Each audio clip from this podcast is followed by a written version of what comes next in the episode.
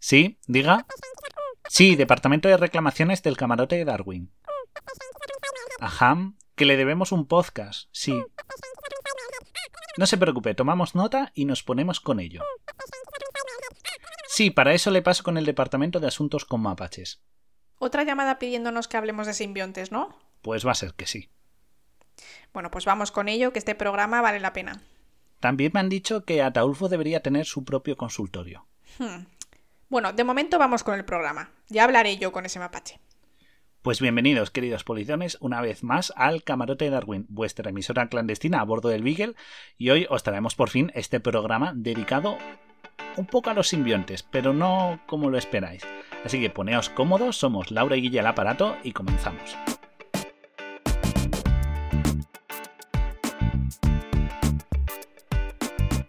Bueno, como recordaréis, en un programa anterior hablamos de las diferentes relaciones que hay entre las especies. Por ejemplo, hablamos del parasitismo, del comensalismo e incluso del modelo depredador-presa. Pero la simbiosis la pasamos así como por encima, como de puntillas, porque había una cosa, un secreto que os tenemos que confesar, queridos polizones. Ay, qué miedo. ¿Qué será? Todos sois organismos simbiontes. Bueno, al menos todos los organismos eucariotas. ¿Y por qué decimos esto? Pues porque la célula eucariota, esa que tenemos nosotros tan, tan idealizada, ¿no? que compone todos los seres pluricelulares, es el resultado de un proceso simbiótico ocurrido hace mucho tiempo. Pero los más avispados estaréis pensando que una simbiosis es entre mínimo dos organismos complejos que al unirse pues dan un, nuevo organismo, ¿no? Un nuevo ser que adquiere pues propiedades de ambos. Pero para la célula eucariota eso de nuevo organismo es un poco raro, ¿no? Porque habría que fusionar dos seres vivos y al ser la célula la unidad básica de vida, pues habría que fusionar entonces dos células eh, para obtener, pero no se sabe que hubiera otro tipo de célula eucariota antes. cómo va esto? Bueno, pues tranquilos todos porque nuestra querida y brillante investigadora Lynn Margulis se le ocurrió, tuvo la idea de cómo podía haber ocurrido esto gracias a una larga investigación y a su denominada teoría endosimbiótica. Bueno, ¿y quién es Lynn Margulis? Os preguntaréis, queridos polizones. Bueno, pues ella fue una excepcional bióloga que falleció hace ya más de 10 años, en 2011, y nos ofreció pues una interesante visión sobre la evolución celular. También fue una gran defensora de la hipótesis Gaia de Lovelock, pero su mayor aporte fue la teoría endosimbiótica que presentó en 1967 mediante un artículo en la revista, en la revista Journal of Theoretical Biology. El título, el título del artículo fue Origin of Mitosin Cells, que tuvo éxito por la manera en que abordaba la evolución y la cual tradicionalmente se enfocaba solo en la filogenia de especie, la presión del entorno y organismos que se adaptan al medio pero la teoría básica evolutiva no presentaba la misma atención a la unidad básica que compone la vida, ¿no? La célula, y menos aún se planteaba algo tan revolucionario como lo que proponía esta científica. Sabiendo esto, vamos a pasar a explicar esta teoría, la cual en principio pues recibió la denominación de endosimbiosis seriada. Y fijaos, antes decíamos que la simbiosis es la unión de dos organismos, pero aquí añadimos el prefijo endo, que significa dentro, porque este proceso, en este proceso las células se comportan como matrioscas rusas y se empiezan a meter unas dentro de otras. No pongáis esa cara y prestar un poquito de atención, que vamos a ello. Es muy sencillo, vamos a avanzar por esta teoría siguiendo los tres pasos que la investigadora eh, Margulis nos postuló para que sigamos ese orden y entendamos cómo surgió esta célula eucariota y se convirtió en un ser simbionte tal y como conocemos actualmente. En primer lugar, tendríamos una bacteria arquea, que se alimentaba mediante la metabolización de compuestos de azufre y dióxidos de carbono, allá hace 2.000 millones de años más o menos, y que tenía preferencia por los ambientes cálidos, pues que estaban eh, predominando en la Tierra en esos momentos. Por otro lado, tenemos una bacteria espiroqueta. Ella, con ese nombre, es muy ágil, muy móvil, tenía gran movilidad y una capacidad para desplazarse gracias pues a, los cilios y flagelos que tenía. Y bueno, tenía esa ventaja de poderse buscar los ambientes que más le convenían gracias a esta capacidad ¿no? de, de nadar en el medio en el que se encontraba. Algo idóneo para su supervivencia. Ambas bacterias un día pues tuvieron una cita y dijeron yo tengo un metabolismo interesante, y tú te mueves como nadie. Y se les ocurrió unirse para dar lugar al primer intento de célula eucariota, ya que surgió de esta unión un nuevo orgánulo en el citoplasma de las dos al fusionarse, que fue el que conocemos actualmente como el núcleo, donde decidieron almacenar toda la información genética clave de la célula, además de generar un nuevo organismo con un metabolismo versátil unido a la posibilidad de moverse para encontrar esos ambientes idóneos en los que pudiera sobrevivir y tener una mayor posibilidad de pues evolucionar y avanzar. Hmm.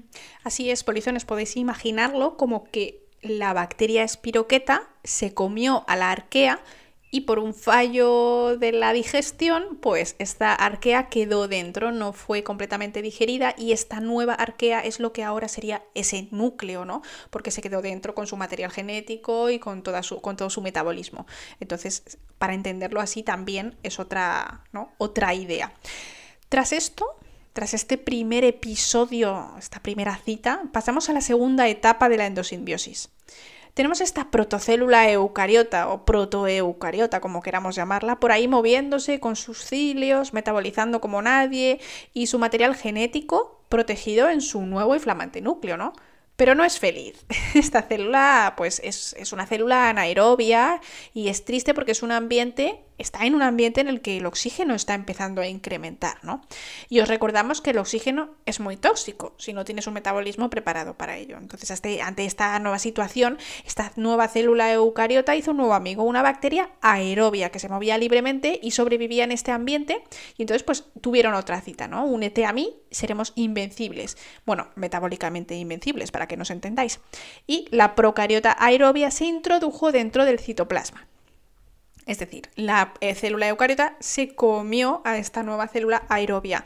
Y esta célula lo que hizo fue recibir los beneficios de la estructura compleja a la que se une y a cambio pues ofrece sus servicios con el metabolismo aerobio.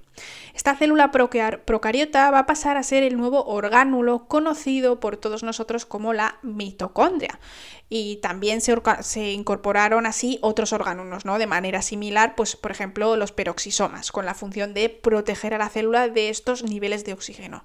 De esta manera tendríamos la versión definitiva de nuestras células, de la célula eucariota polizones. Pero esperad, porque no todas las células eucariotas son iguales. Aún hay más. Algunas células eucariotas en su momento dijeron podemos ser mejores, podemos, queremos más.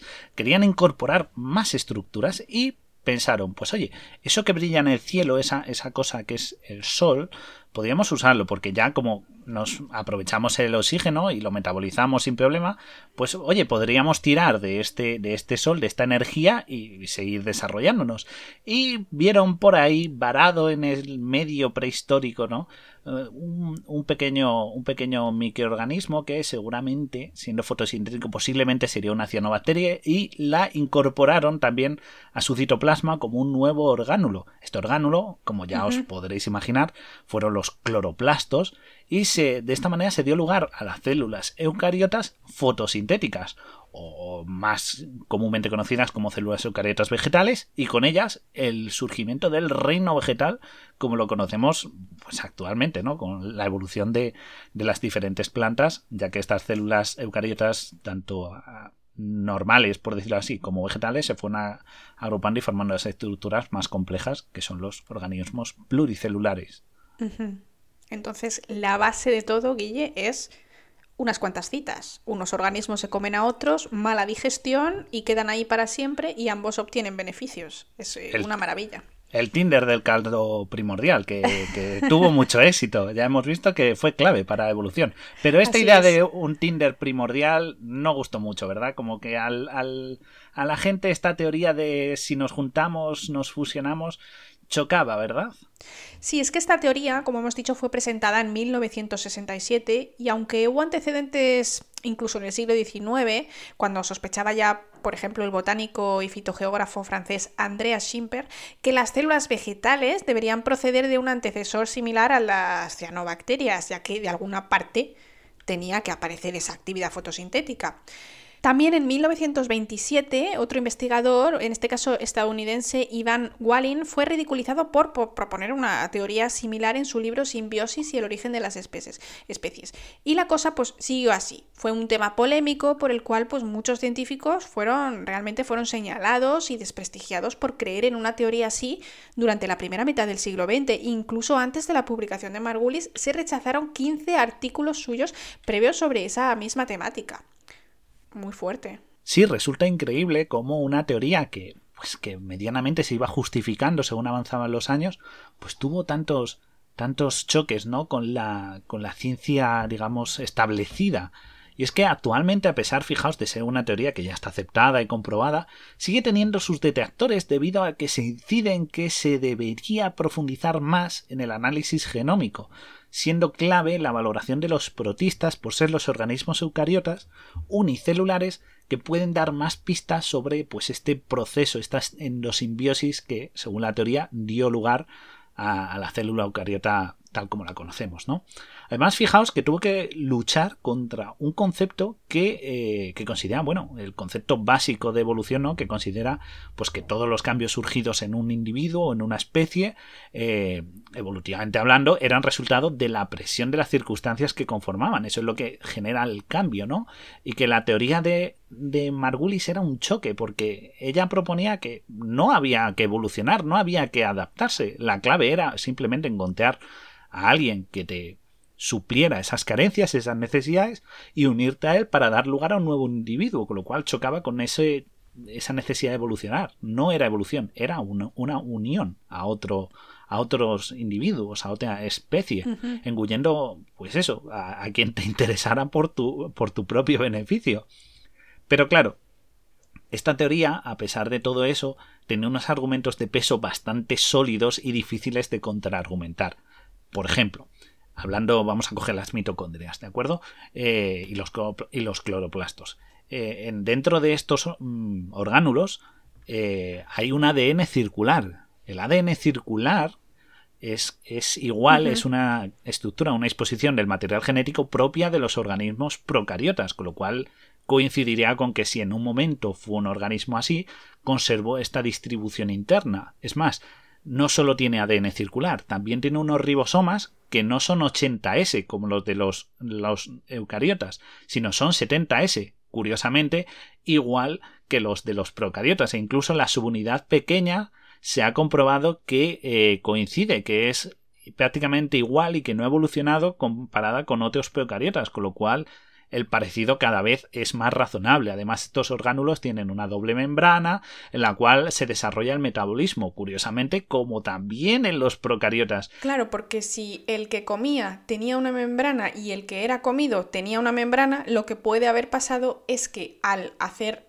esa boca, ¿no? Esa invaginación, cuando intentas comerte a uno de los, de los bichos y hay una mala digestión, se queda la doble membrana. Tu membrana, ¿no? Que ha hecho esa especie de burbuja, pero de dentro queda otra membrana, que es la del organismo que tú te has comido. Y la mayoría de los orgánulos que se piensa que vienen por esta endosimbiosis tienen todos doble membrana. E incluso tienen una capacidad replicativa, con lo cual, por decirlo así, estas pequeñas células estarían eh, dentro del citoplasma, son capaces de duplicarse y se duplican también en los procesos mitóticos. Con lo cual todo ello va empujando y dando un, un empaque mayor a esta teoría sin que parezca una verdadera locura y que parezca que no tiene sentido, ya que el conjunto de rasgos que acumulan estos orgánulos, si se extrayeran, si se externalizaran de esta célula eucariota, coincidirían con muchos rasgos propios de organismos procariotas. A principios de 2010, Lynn Margulis además publicó un artículo científico en Biological Bulletin con sus últimas investigaciones sobre los cilios de las células eucariotas, con los que trató de fundamentar su hipótesis de un origen simbiótico.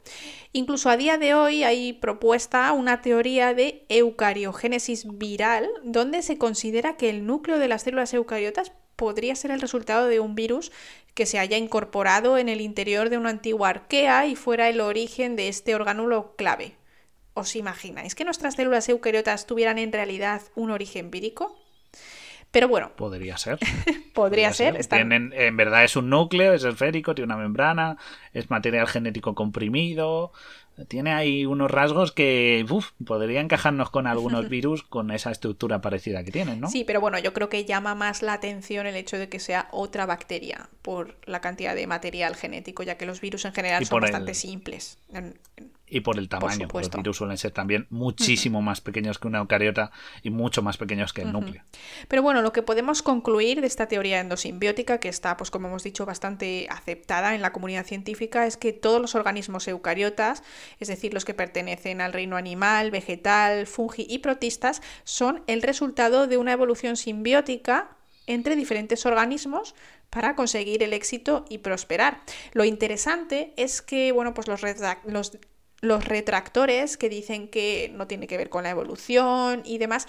Esto yo entiendo, Guille, que fueron unos casos aislados, porque todas las células, eucariotas, animal, vegetal y demás, son iguales. Es decir, yo entiendo que esto fue realmente un error literal en una digestión no es una, una, manera de evolucionar que ocurra constantemente, sino que ha ocurrido tres o cuatro veces a lo largo de los millones de años y así se, se organizaron las nuevas células con estos nuevos orgánulos, pero que no era algo que ellos decidían hacer, ni mucho menos, simplemente pues quizá un error en la, en la digestión, ¿no? Pues por enzimas digestivas que no, no digerían esa membrana y por lo tanto se quedaba doble membrana y ya está. Entonces, bueno.